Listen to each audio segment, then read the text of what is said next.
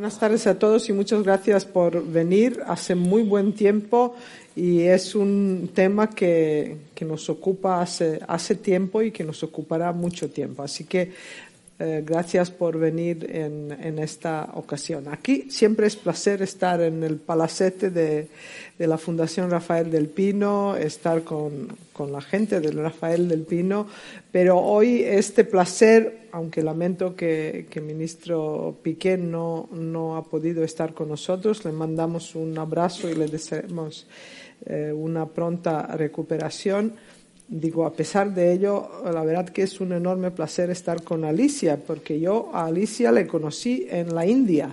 Entonces, que, que nos vemos en Madrid y, y, podemos hablar de estos temas que a ambas nos interesa, es un, un placer y un privilegio hablar con Alicia, porque Alicia vive en esta otra parte del planeta donde, donde están ocurriendo muchísimas cosas y donde los cambios que vemos aquí eh, se producen eh, pues con, con, una rapidez, pero eh, siempre afectando eh, Asia Pacífico e Indo-Pacífico. Yo preparé una, una, chuleta aquí con las preguntas que había enviado a, a José Piqué y Alicia y Piqué respondió ¿y cuántos días tenemos para hablar de ello? Y eh, quiero decir, no, no nos van a faltar temas y lo que he planificado, porque, bueno, Vicente ha mencionado eh, la, lo, lo, que fue antes de la pandemia. De hecho, hay un chiste como, ah, buenos viejos tiempos cuando hablábamos de Brexit, cuando nos preocupaba Brexit, ¿no? Desde perspectiva de hoy, Brexit no parece tan gran problema como, como pareció en, en, entre 2016 y, y 2020, cuando, cuando se, desde que se produjo. Eh, hoy tenemos la guerra de Ucrania y, de hecho, antes de la guerra de Ucrania, si os acordáis, cuando empezó la pandemia, el mismísimo Henry Kissinger publicó un artículo en Wall Street Journal diciendo que esto va a cambiar el orden liberal internacional. Quiero decir que cada vez cuando ocurre algo que nos afecta en el nivel global, mm, es obvio que eh, que hay cambios del orden internacional. Sin embargo, yo siempre he sostenido que, que, las pandemias no cambian tanto el orden internacional, pero las guerras sí.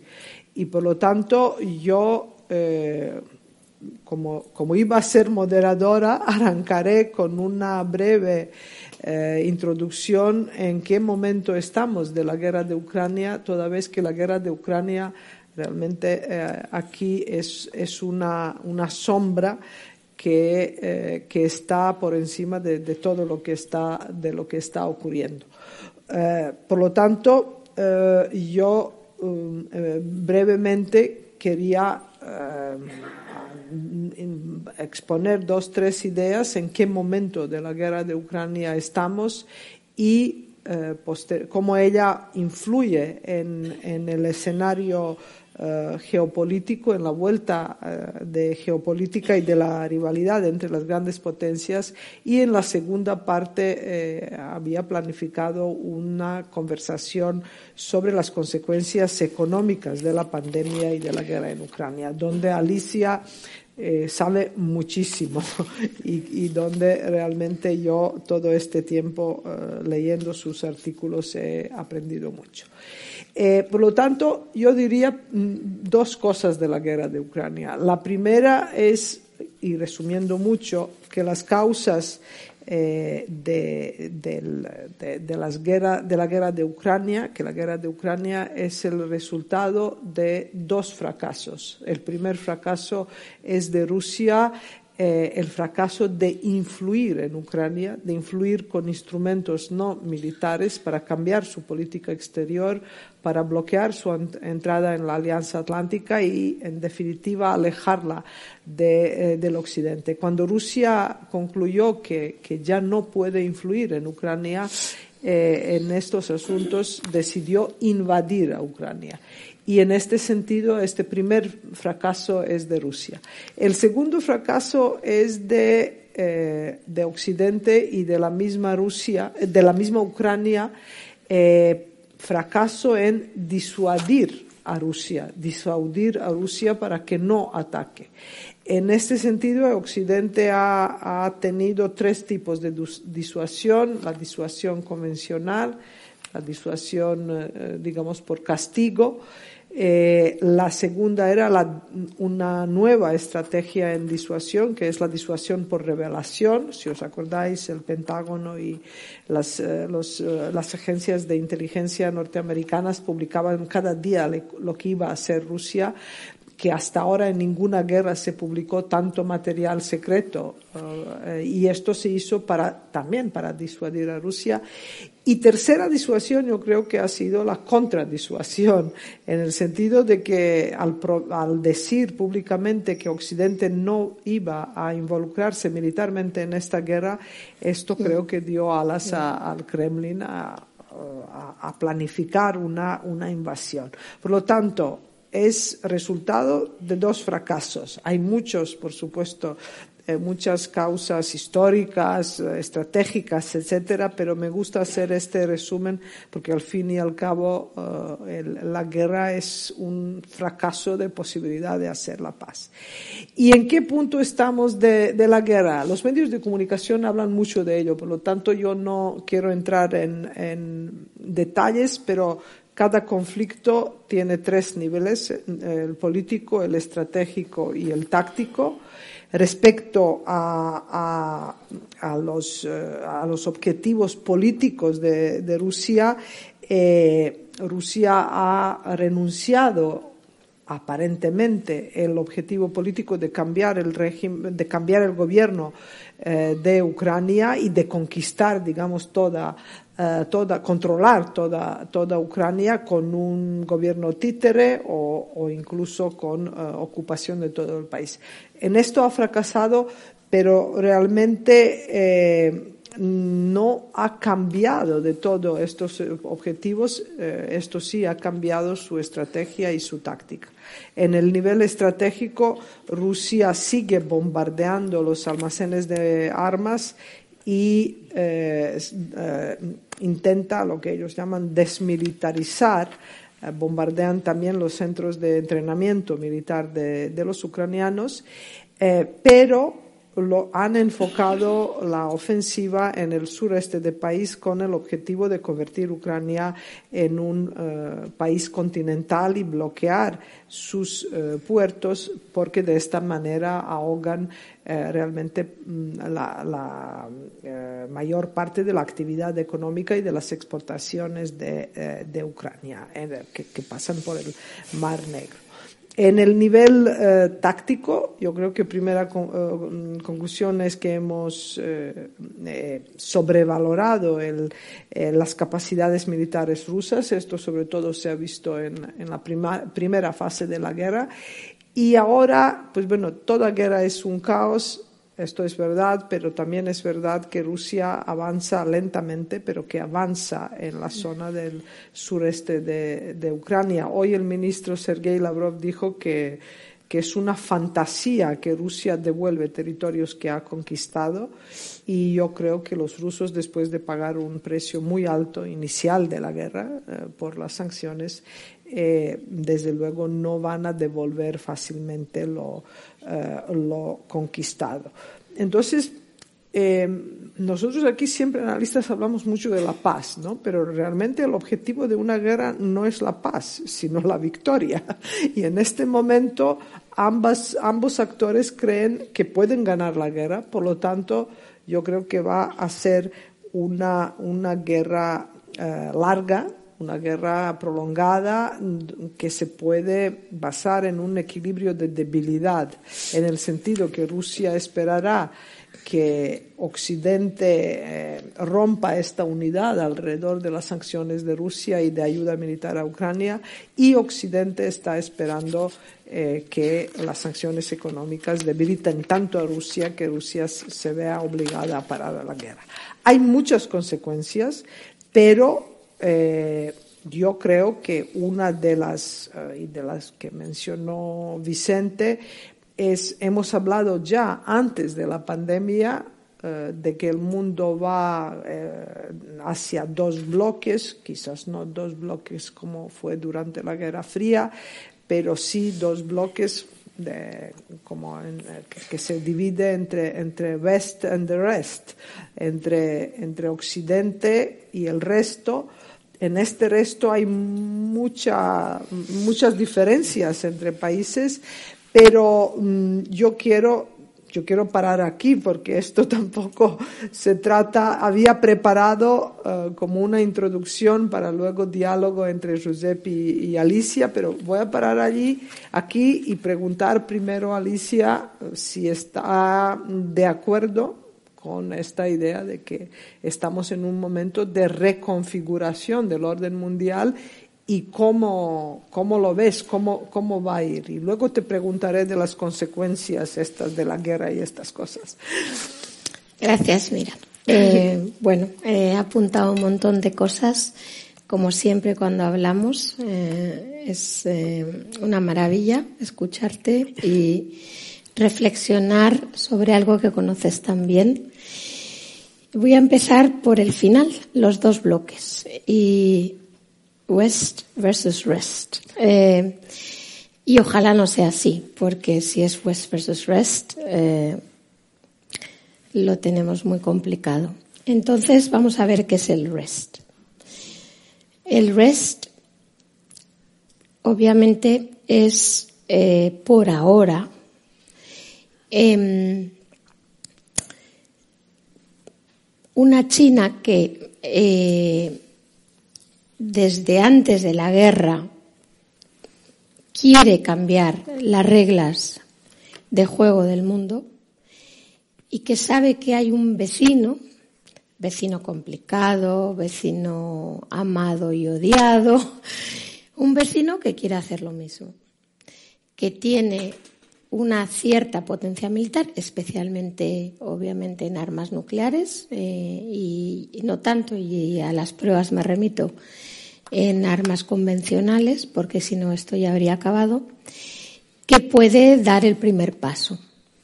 Y esto porque, o sea, ¿por qué a China esto le parece bien? Porque es una avanzadilla de algo que China quiere conseguir y no le cuesta nada.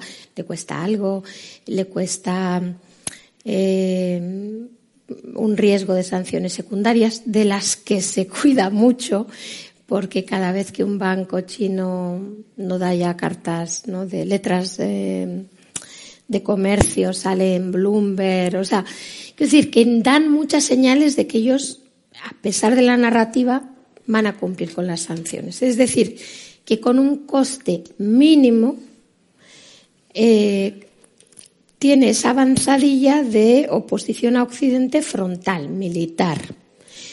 Em, y esta es por ahora el rest, ¿no? El rest es eh, China.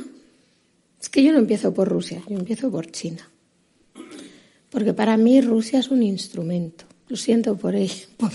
siento decir esto así, porque claro, les debe de parecer fatal, pero es que yo lo veo así. Em, y ese instrumento, digo de la perspectiva etnocéntrica de China, ese instrumento debilita a Occidente, debilita a Occidente. Y más, como bien dice, mira si la guerra es larga. Cuando más larga, mejor. Entonces, el rest del rest, que no es ni Rusia ni China, tiene la clave de la solución aquí.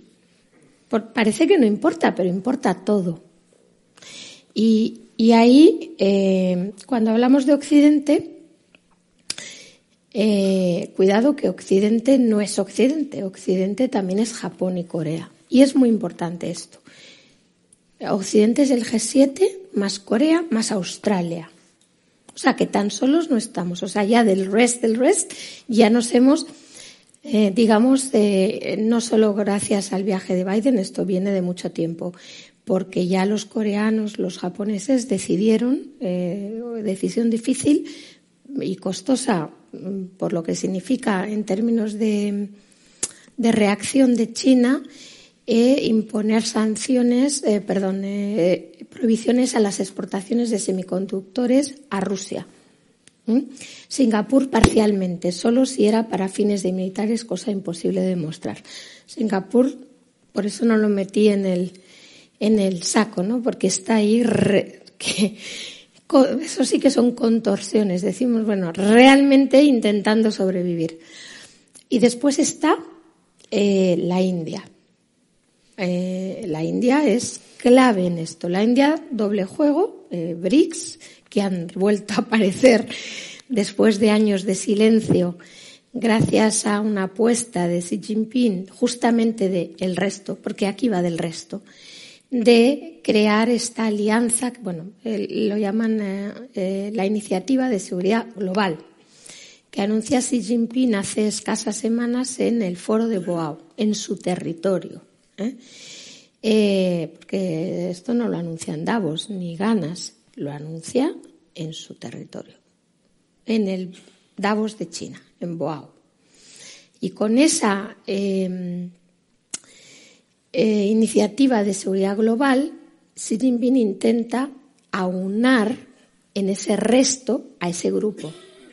A ese grupo que no es Rusia y China por igual, en mi opinión, que es China apoyando a Rusia, eh, como dicen en inglés, que ahora no recuerdo, hub spoke, es decir, China en el centro, primer aliado Rusia eh, contra Occidente, pero después apoyos ¿no? dentro de esta iniciativa de seguridad social. ¿Por qué los BRICS entran en este juego? Porque los BRICS, eh, de manera ineludible, tienen a Rusia, tienen a Brasil, elecciones en Brasil, no sigo porque es evidente.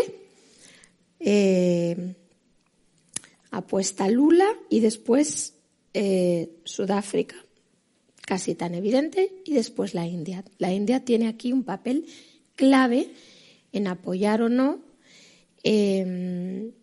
esta iniciativa de seguridad, global. Eh, la India no se pronuncia al respecto. La India es observador en, la Organización de Cooperación de Shanghai eh, y juega ese doble juego, el Quad. Eh, pero yo creo que ya, y esto es bueno para nosotros, la India yo creo que ya ha entendido que no puede formar parte de esta alianza. Queda aunque mm, será, digamos, se aprovechará comercialmente, importará petróleo barato, pero eso es irrelevante, en mi opinión. Ah, y eso que soy economista, pero es que ya me he dado cuenta de que eso no es relevante, como muchas cosas que hablamos los economistas, pero desde luego no a cuánto importa el petróleo y cuánto la India, y, ahí yo creo que, que los americanos hacen bien de dejar a la India que importe lo que quiera, porque lo que aquí cuenta es de qué lado se pone la India. ¿no? Y de ahí la importancia de la Alianza del Indo-Pacífico. De ahí la importancia del viaje de Biden. De ahí la importancia del eh, Indo-Pacific Economic Framework, ¿no? El IPEF. Eh, pero, pero ya digo, Xi Jinping lo vio antes de que llegara Biden, ¿no? Eh, no solo eso, sino que Xi Jinping intentó evitar una reunión de la que hablamos menos, que es la reunión del ASEAN en Washington, se ocurrió dos veces. La primera solo fue Singapur ¿eh? y la segunda ya fueron todos a decirle a Biden que, que, hay de lo mío y Biden llegó con 150 millones de dólares a pagarles el café. Vamos. O sea, nada. ASEAN está perdida, en mi opinión. Y por eso digo, esto ya, o sea, es eh, realmente un recuento de alianzas. ¿Quién tiene más peso en estas alianzas? Entonces, eh, volviendo al rest of the rest, yo creo que está Occidente, Japón, Corea, la India, aunque no esté claro, pero yo creo que va a estar. Y por otro lado, dentro de la iniciativa de OSEA Global, los que han expresado interés son Cuba, lo voy a comentar, Siria, Uruguay. Yo, yo dije, Uruguay, o sea, pero realmente, o sea, el primero, o sea. Entonces hay mucha confusión. ¿Por qué la gente lee Iniciativa Ciudad Global y piensa en la ruta de la seda? Esto no va de la ruta de la seda, esto va de una OTAN, eh, de una nueva, o sea, de un entramado de seguridad. Ahí hay un tema del puerto en Uruguay, pero bueno, no voy a entrar en Uruguay porque no era. El... Quiero decir que hay una serie de intereses paramilitares o de seguridad que están moviendo esto. Y yo creo que Occidente no puede no verlo. No puede no verlo. Tiene que eh, reaccionar de manera inmediata y urgente, porque estas alianzas se están creando ahora. Y va del resto, porque si no, el peso es equiparable. El, eso es el, Ahora, ahora cuando has mencionado esto de seguridad, me he acordado de uno de tus últimos artículos donde hablabas de, creo, que fue en Asia Time, donde mm. hablabas de cambio de estrategia de Xi Jinping y de Biden. Mientras Biden se ocupaba solo de seguridad, en Asia Pacífico e Indo-Pacífico, eh, China supuestamente su geoeconomía, ellos siempre quieren traer el bien y ganancias para todos, etcétera. Que ahora esto está cambiando justo por, eh, por lo que nos cuentas, por estas alianzas de, eh, de seguridad. Pero ¿por qué China está cambiando? Porque, bueno, los Estados Unidos eh, tienen una enorme capacidad de detectar que puede funcionar. Eh, pero en caso de China, ¿cómo se produce mm. esta, cómo Xi Jinping detecta que tiene que ocuparse de la seguridad? ¿Es por la guerra de Ucrania? ¿Es por la conferencia de democracias mm. en Washington? ¿O allí hay, o es mm, de política interior china? ¿Qué, es lo que más eh, cuenta allí para que China da este giro hacia seguridad? Ojalá lo supiera, pero es muy buena pregunta. Pero primero por aclarar al público por qué.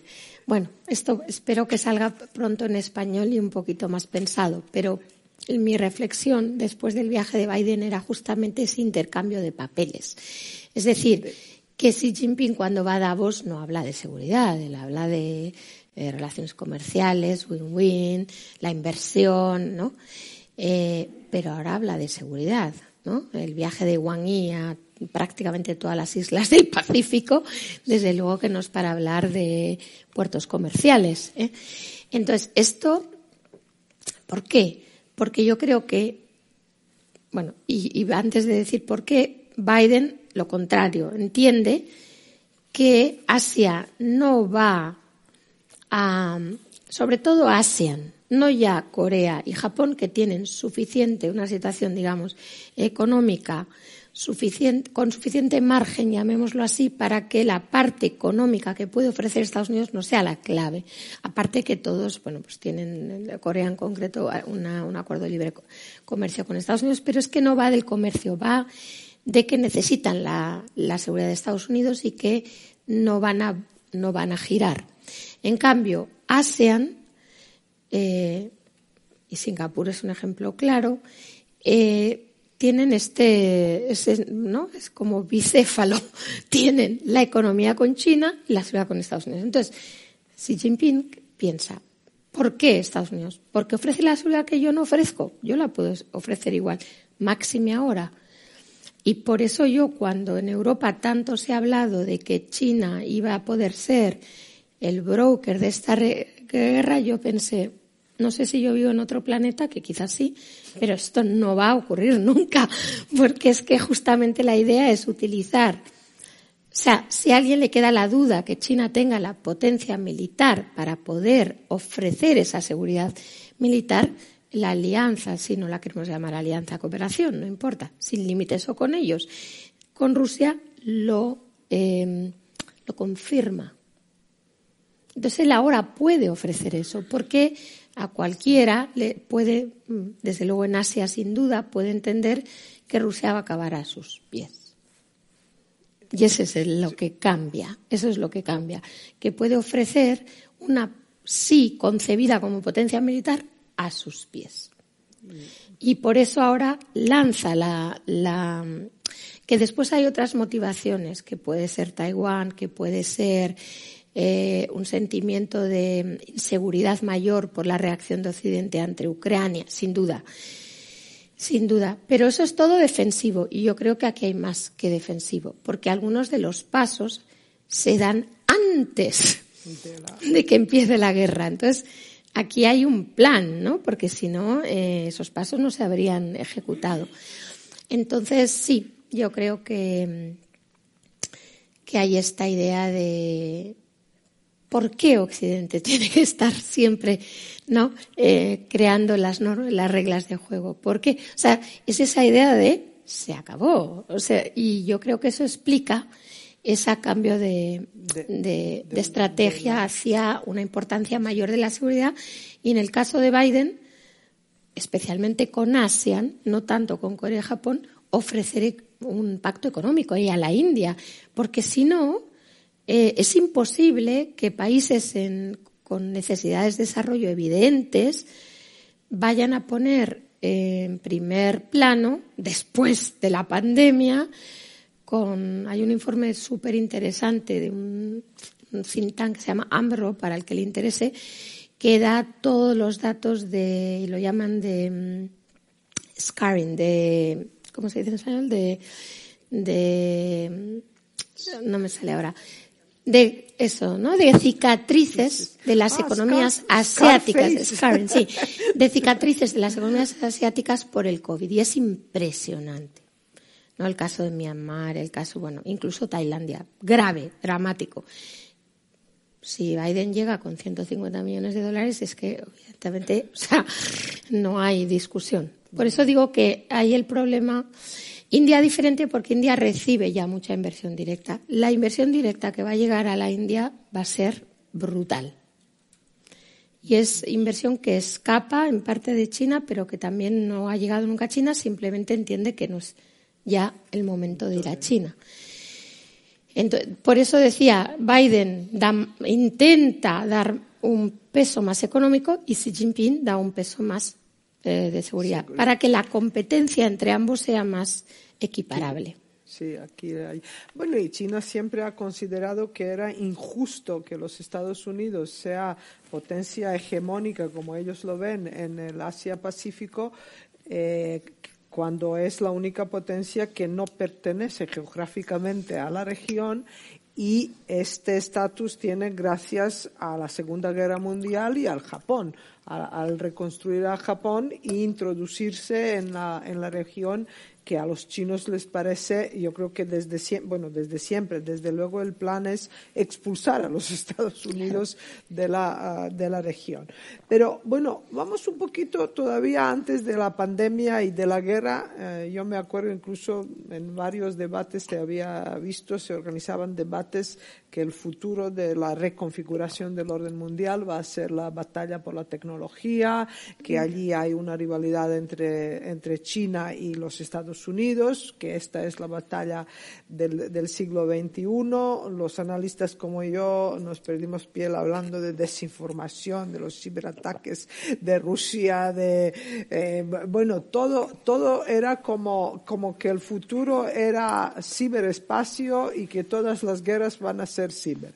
Y ahora estamos al frente de una guerra que es del siglo XIX. Aquí hay unos señores que luchan por unos territorios, eh, protesta la Iglesia Ortodoxa rusa, la Iglesia Ortodoxa ucraniana. Quiero decir que todo parece, eh, se parece al siglo XIX y a la creación de Estados-nación. ¿no? Entonces, eh, volviendo a los debates pre-pandemia, en pandemia vimos la importancia de la tecnología, la verdad que nos ayudó mucho a, sobrevivir, pero mm, ¿cómo tú en este momento ves la, la rivalidad entre los Estados Unidos y China Rusia aquí no merece la pena mencionar porque los sostienen buenos hackers, pero investigación y desarrollo en ello no, no mucho, ¿no? ¿Seguirá esta, esta rivalidad entre Rusia, entre China y los Estados Unidos en el campo tecnológico? Y si es verdad, como algunos pesimistas dicen, que China es la que realmente lleva allí eh, la ventaja, ¿no? Eh, ¿Cómo esto va, va, a influir? ¿Cómo lo ves? ¿no? Sé que no tienes bola de cristal, pero lo que tu, kit de supervivencia no supone bola de cristal, lo sé, pero bueno, eh, a ver, em, yo soy una humilde economista y no puedo juzgar el desarrollo tecnológico que haya podido alcanzar China pero em, mi impresión de lo de, lo que yo he podido ver, y tengo un coautor que es eh, un experto en innovación, profesor en Cornell, con el que he trabajado en Hong Kong USD, em, yo tengo la sensación de que hemos inflado la capacidad tecnológica de China. Tengo esta sensación. Em, en algunos ámbitos, eh, bueno, voy a dar, porque claro, es muy fácil decir esto sin, sin, justificarlo, pero algunos datos. China tiene un gasto en, investigación y desarrollo de 2.2 puntos del PIB, que es inferior al de Estados Unidos de 3 y pico. Corea del Sur 4,4. Está al nivel de Europa. Pero de esa cantidad, dos pequeños detalles. El 6% solo es investigación básica. Solo el 6%, que es muy inferior a Europa. Además de eso, la, investigación y desarrollo en dos tercios se, mm, lleva a cabo por empresas estatales, con mucho eh, descarte, es decir, eh, una buena parte de esa investigación y desarrollo, eh, bueno, no es tal, ¿eh? por ser muy sincera y con casos concretos que podría mencionar. en algunos ámbitos, por, ser justa con la, con, sí que creo que han dado grandes pasos. Si uno mira, es un ejemplo, las Olimpiadas Matemáticas, o sea, claro que, claro que hay el, número de científicos en China. pero hay una serie de limitaciones relacionadas, como es obvio y normal, con, el, con la naturaleza del régimen. Los incentivos al, al éxito eh, en, el ámbito de la investigación y desarrollo no son los mismos que en una economía de mercado. Entonces, esto eh, genera distorsiones. Con eso no quiero decir que no vayan a ser la primera, porque no lo sé, pero creo que es importante entender que esos incentivos, diría más, cada vez son más perversos. Eh, lo hemos visto con la pandemia.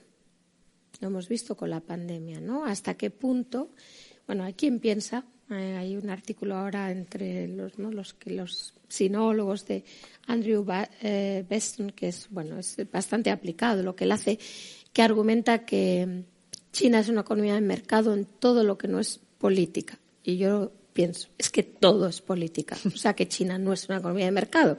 Eso es lo, y esto se demuestra en la pandemia, ¿no? Algo tan importante como evitar una, eh, un contagio, ¿no? Eh, en, una pandemia que ha empezado ya en China hace nada más y menos que casi dos años y medio más, ¿no? Eh, que, se basaba en algo tan básico como aceptar unas vacunas que no se hubieran producido, pero que se podían haber, no sé, replicado, ¿no? Eh, incluso con otro nombre, porque Fosun tiene la patente de BioNTech, pero, pero hay tres vacunas mRNA en China que, que se podrían haber comercializado una ha llegado a la tercera fase de. O sea, podría haberse ocurrido, pero ya el mero hecho de que alguien hubiera dicho esta vacuna es occidental ha parado algo que ha costado puntos y puntos del PIB desde marzo hasta, hasta, hasta ahora.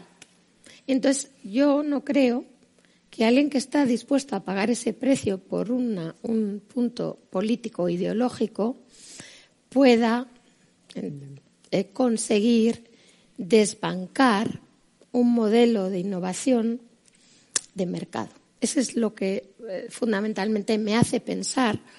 Pero en, el, en, la, en los desarrollos tecnológicos que ayudan a mantener al régimen, como puede ser la inteligencia artificial, pues obviamente seguramente que el desarrollo es mejor, porque los incentivos están alineados, pero es que no todos los incentivos están alineados. Es ahí donde yo creo que puede haber más retraso. Y eso es. Bueno, una de las consecuencias de, hay muchas consecuencias de la guerra de, Ucrania, pero las más visibles en Europa, las que hemos visto, es eh, el, fortalecimiento de la relación transatlántica, eh, la, vuelta de, las bases de la alianza atlántica en el sentido de que la OTAN vuelve a, planificar y lo veremos ahora en junio aquí mismo en Madrid, en la cumbre donde se va a adoptar un, nuevo concepto estratégico. Em, em, y también una de las consecuencias de la guerra de Ucrania es la, el nacimiento de la Europa geopolítica. Esto que, si nos acordamos, como Ursula von der Leyen y Josep Borrell decían que Europa tiene que empezar a hablar con el lenguaje del poder. Eh, Macron eh, hablaba día y noche sobre la eh, autonomía estratégica. bueno, está claro que los países europeos, asustados por una guerra en, su puerta, van a incrementar el gasto militar, van a, eh, ya intentan, pues bueno, han mantenido una, unidad eh, respecto a las sanciones eh, a Rusia. todo parece que, va con un ritmo acelerado y que, la Unión Europea se va a convertir en un actor estratégico. Por lo menos esto es, es lo que se habla. Antes de la pandemia hablábamos mucho, yo creo que fue José Borrell que dijo que, Europa no puede ser el, playground, el, patio donde China y los Estados Unidos eh, pues ejercen su rivalidad y su, su competitividad. ¿no? ¿Cómo tú ves a Europa ahora en este Great Power Competition, en esta rivalidad que sigue siendo la rivalidad realmente entre los Estados Unidos y China. Rusia, como has dicho, eh, disculpándote, casi es un instrumento. Estoy de acuerdo, eh, como que está haciendo el trabajo sucio, ¿no? Un poco, pero que, eh, pero ¿qué lugar ocupa Europa? Porque Europa no se puede defender de Rusia sin la OTAN y sin los Estados Unidos toda esta crisis, paradójicamente, y a pesar de que hemos hablado muchísimo de la autonomía estratégica, va a profundizar la dependencia europea de los Estados Unidos en, eh, aparte de, seguridad y defensa, eh, energía, el gas licuado americano ya, ya está aquí, va a ir donde pueda sustituir las importaciones de hidrocarburos rusos y eh, los Estados Unidos están volviendo a los soldados, va a volver. Durante la Guerra Fría hubo 300.000 soldados norteamericanos. Cuando se acabó la Guerra Fría durante la época de Obama quedaron unos 80.000, pero ahora los países bálticos, Polonia, están eh, pidiendo más soldados. Estos vendrán. Entonces, mm, ¿Dónde queda Europa en, todo esto? ¿no? ¿Cómo lo ves tú desde, desde Taiwán y, Hong Kong? Y bueno, tú que siempre digo vives en otro, otra parte del planeta un poco y eh, nosotros aquí seguimos en el patio escolar o, ¿cómo nos ves? Bueno, lo... qué buena pregunta. Mira, eh, mi favorita, esta es mi favorita, es la la ingenuidad de Europa. A veces digo, no sé si yo igual era así de bueno, no digo que ahora sea mejor, igual más demasiado retorcida, pero el punto es, como bien decía Xi Jinping a Macron recientemente, ustedes tienen que seguir empujando la seguridad, la autonomía estratégica, claro, claro. Lógico, para China es lo mejor que podemos hacer. ¿Pero por qué? Porque no existe tal seguridad. O sea, autonomía estratégica, en resumen, en un mundo en guerra significa depender de China. Ya está. Que es que alguien lo diga claro, porque es que parece mentira que sigamos hablando de algo que nunca hemos tenido. Por Dios, eh, que, lo, que, lo, que lo habláramos de ello antes de la guerra lo puedo entender Puedo entenderlo porque, hombre, siempre se puede soñar, ¿por qué no? Pero que sigamos hablando de esto en medio de una guerra cuando ni siquiera nos podemos defender, cuando no tenemos nube, cuando no tenemos. Y además la pregunta es, o sea, si no la tenemos, ¿de quién va a ser? O sea, ¿voy a ser más independiente cuando mi nube la tenga Huawei, cuando no, o sea, cuando tenga una, una guerra con Ucrania? sin que estén los Estados Unidos. Yo de verdad es que no entiendo cómo podemos aún pensar que esto sea posible. O sea, que importar el gas de Estados Unidos es un problema. A ver, yo, yo me pregunto, ¿es un problema? ¿O es mejor que no tengamos ya de paso? es que no sé si es, ya digo, es vivir en Taiwán. Claro, cuando uno vive en Taiwán y ve el riesgo diario ¿no? de, de, una invasión, porque lo ves todos los días. Ataques eh, a la. Bueno, nadie sabe si son ataques o es que dejan de funcionar las, las eh, generadoras de electricidad de Taiwán, lo que sea, no lo sé. Eh, ¿no? Suena el móvil, a veces es un terremoto, pero a veces es, son distintos sonidos, puedes elegir. O ¿no? entrada en el espacio aéreo, que según China no es el espacio aéreo de Taiwán. Yo no sé de quién es, pero hay alguien entra en algún lado porque mi teléfono suena sin parar. Entonces yo digo, yo estando ahí, ¿me voy a creer que Europa, o sea, puede ponerse en esa situación? No sé si me explico. O sea, ¿queremos esa situación? Porque si queremos esa situación está muy bien, pero yo ya no sabría dónde ir porque da igual, tampoco podría venir aquí, porque sería igual de grave. O sea, quiero decir que no podemos engañarnos. No somos autónomos. Lo siento, no somos. Si queríamos serlos, tendríamos que haber diseñado Europa de otra manera. Pero es que como no la diseñamos, a fecha de hoy, yo no puedo vender ese concepto porque China lo escucha y se ata y, se, te empuja hacia él.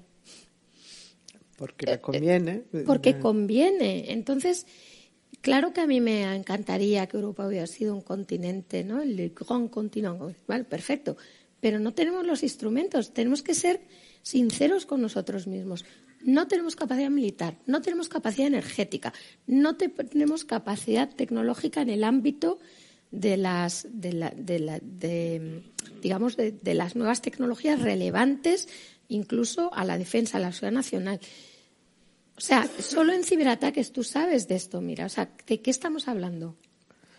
Ni en ciberataques. En ciberataques la empresa privada va por delante de los estados. Los bancos y la, empresa privada va en ciberseguridad por delante. Entonces yo entiendo, porque yo he sido joven, que está muy bien decir que los Estados Unidos, que sí, yo lo entiendo, es muy duro, ¿no? Después no volver otra vez, pero claro, para eso habría que haberlo diseñado de otra manera. Entonces ya tenemos que aceptar lo que es una realidad que no podemos cambiar en el curso del 2022. Pero es que la guerra está en el 2022, no va a llegar en el 2042. Entonces, no creemos diseños que no podemos mantener.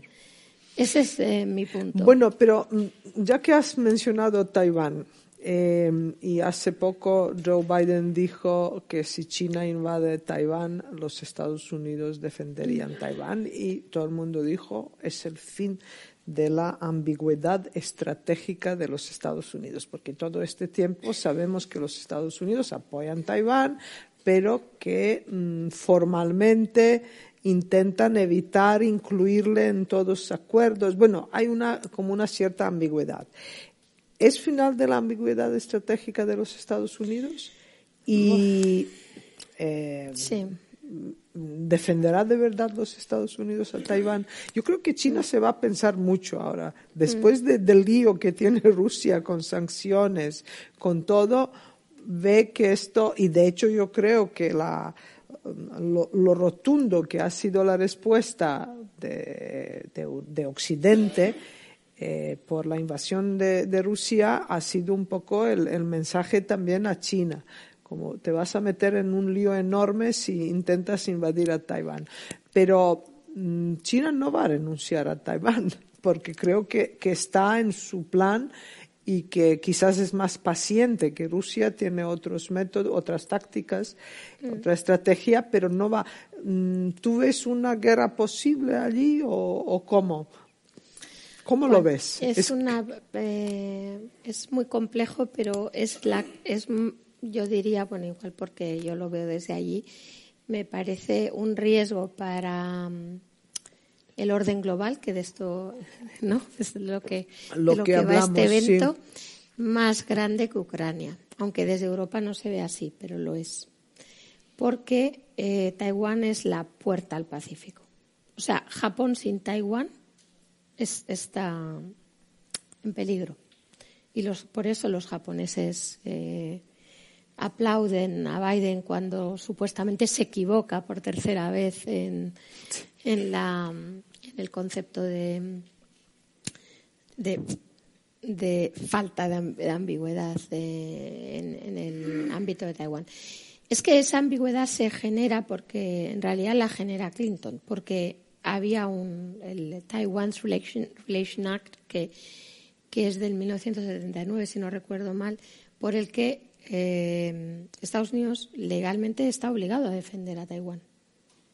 Solo que, con, como bien sabes, con, el conflicto, bueno, Clinton intenta arreglar eso y, era la época de engagement, las empresas americanas querían entrar en China y entonces eh, acepta una ambigüedad eh, que tiene dos lecturas, porque There's Only One China, pues depende del punto de vista de quién es China. O sea, ¿no?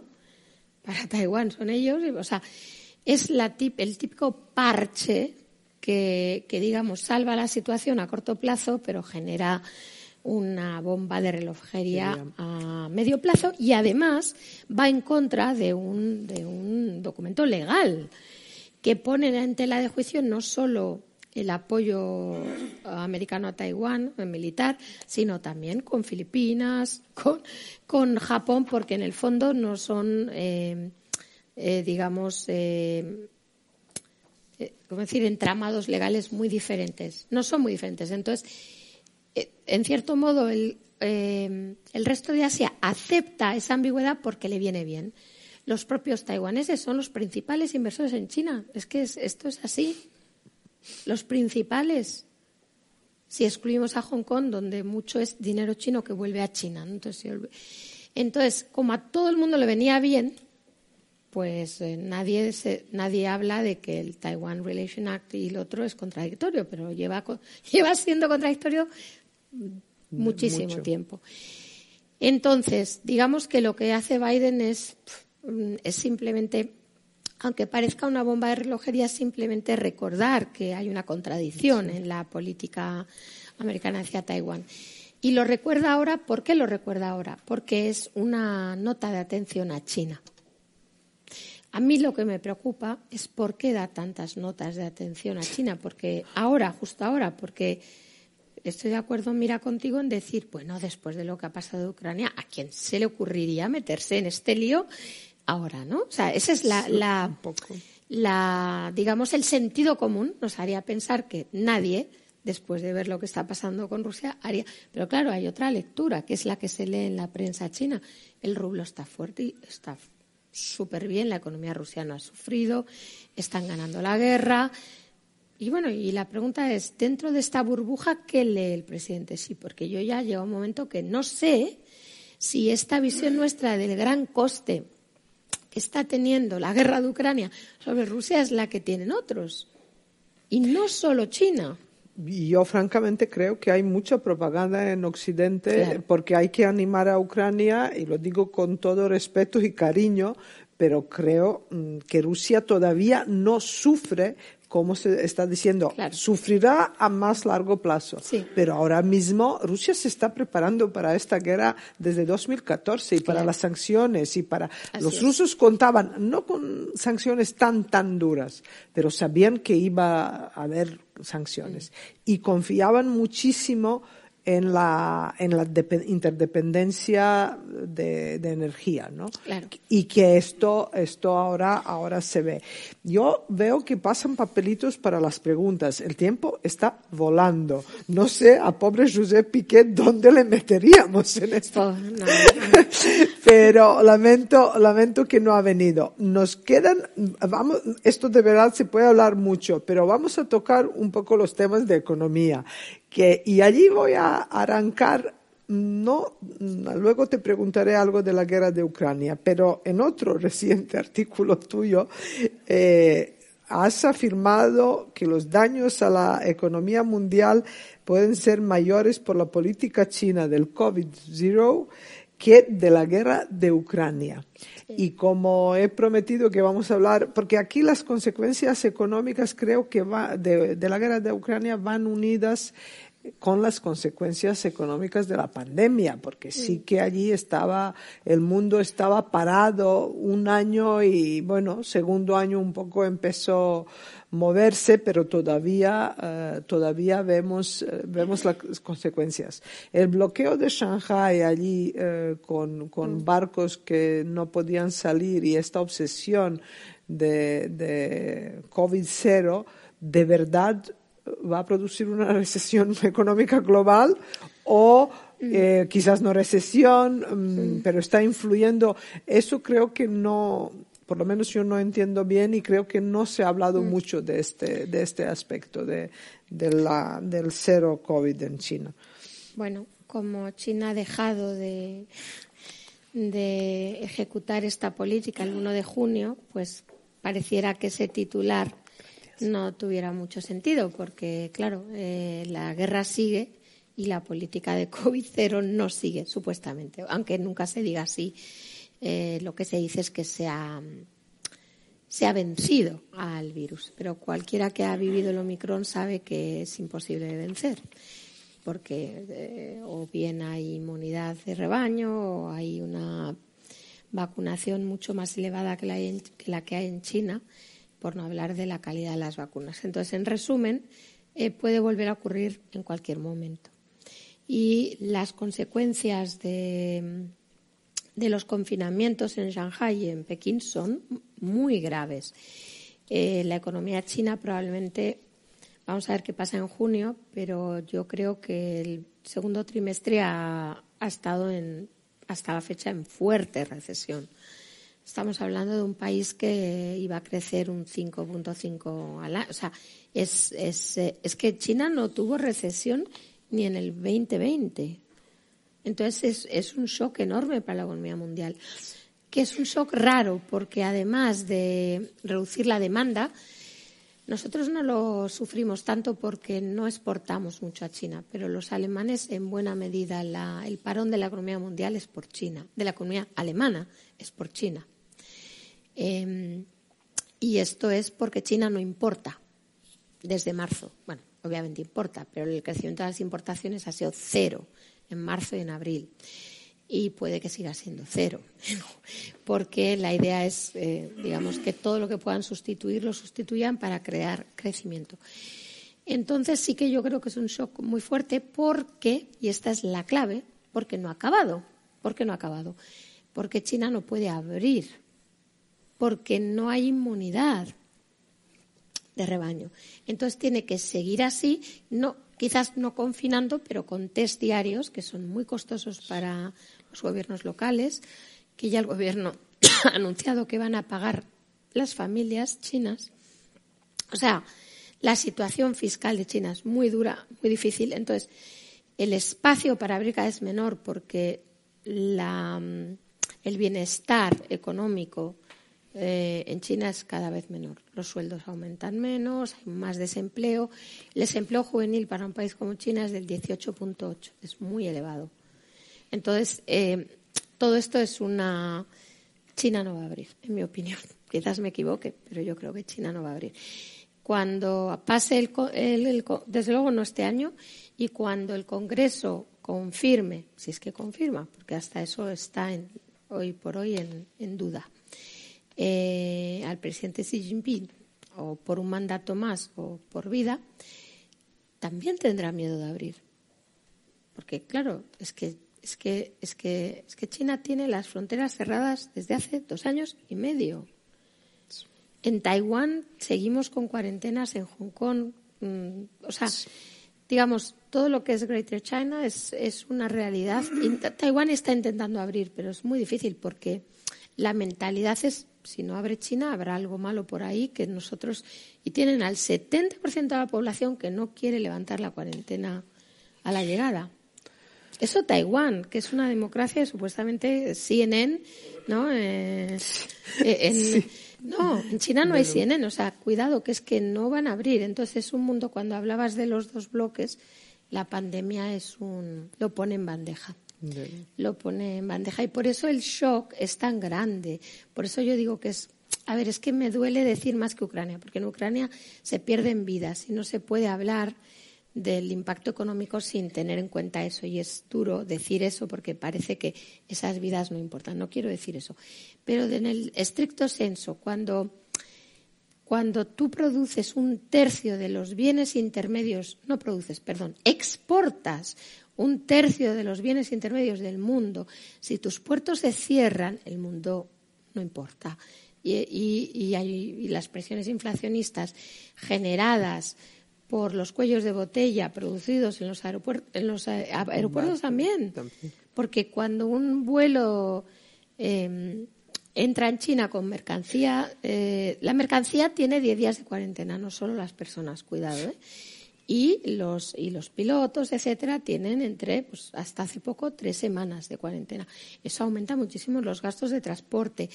O sea, es un shock enorme para la economía mundial. Lo que pasa es que está como envuelto en, un, ¿no? en una nebulosa, pero es que tenemos que entender que antes de, este Omicron, el puerto de Yantai en Ningbo, Yantai estuvieron, Yantian y Ningbo estuvieron cerrados un mes por un caso de COVID. Y eso es uno de los repuntes inflacionistas que ha habido en Estados Unidos, solo por esos dos puertos. Es, es, eh, el, cierre de China al mundo es un shock global de dimensiones gigantescas. Bueno, eh, tenemos varias preguntas del público, muchas. No vamos a poder responder a todas, pero una, una pregunta antes de las preguntas del público que, quiero oír tu opinión como mm, economista y todas estas como que no eran de, de, ello. No, pero uno de los problemas graves que, que van a afectar mucho al, al, rest, al, al, resto y donde hay una batalla ya de narrativas y desinformación por parte del Kremlin es la crisis uh, alimentaria que mm. se está agudizando por la guerra de Ucrania y, sobre todo porque Ucrania es el eh, segundo exportador de trigo, quinto de maíz, eh, cuarto de cebada, creo. Hay unos unas 20 toneladas en, eh, en, eh, de cereal en, bloqueados en los puertos ucranianos, eh, para ser justos, tanto por Rusia en algunas partes, pero también eh, por Ucrania, en el sentido de que ellos habían puesto minas eh, para impedir el avance de los barcos rusos y ahora tienen problemas de salir de sus propios puertos porque bueno porque los barcos rusos están allí entonces hubo una idea de la Unión Europea de que organizar una fuerza naval para escoltar estos barcos, pero luego rápidamente desapareció. Ahora se habla de Naciones Unidas que debería organizar algo. Presidente Erdogan ha dicho que está trabajando en ello eh, porque los rusos han dicho que ellos están dispuestos a cooperar pero claro, siempre eh, al final de este discurso, gran discurso de cooperación, ellos dicen a cambio de que eh, se quitan sanciones a Rusia, ¿no? Entonces, ¿Cómo se soluciona un problema de esto cuando, cuando medio planeta puede pasar hambre? Hombre, sobre todo Oriente Medio y, África y Norte de África. Egipto, por ejemplo, depende, India, eh, dependen directamente del grano o ruso o ucraniano, ¿no? Entonces, ¿qué se hace en unas crisis mundiales de este tipo? ¿Qué, qué se puede hacer? Eh, ¿Negociar diplomáticamente o pasar a bueno, no a una guerra por el trigo, pero sí, eh, digamos, intentar escoltar con, con, barcos de una fuerza de Naciones mm. Unidas. O...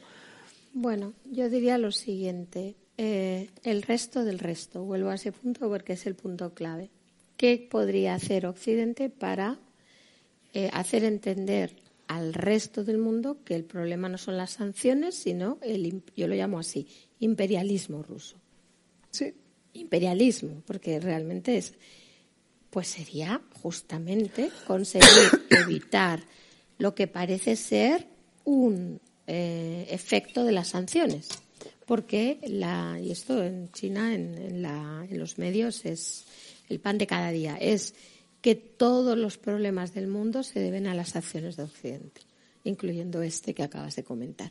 Entonces yo creo que Occidente debería de reaccionar haciendo ver que este problema no lo ha generado Occidente.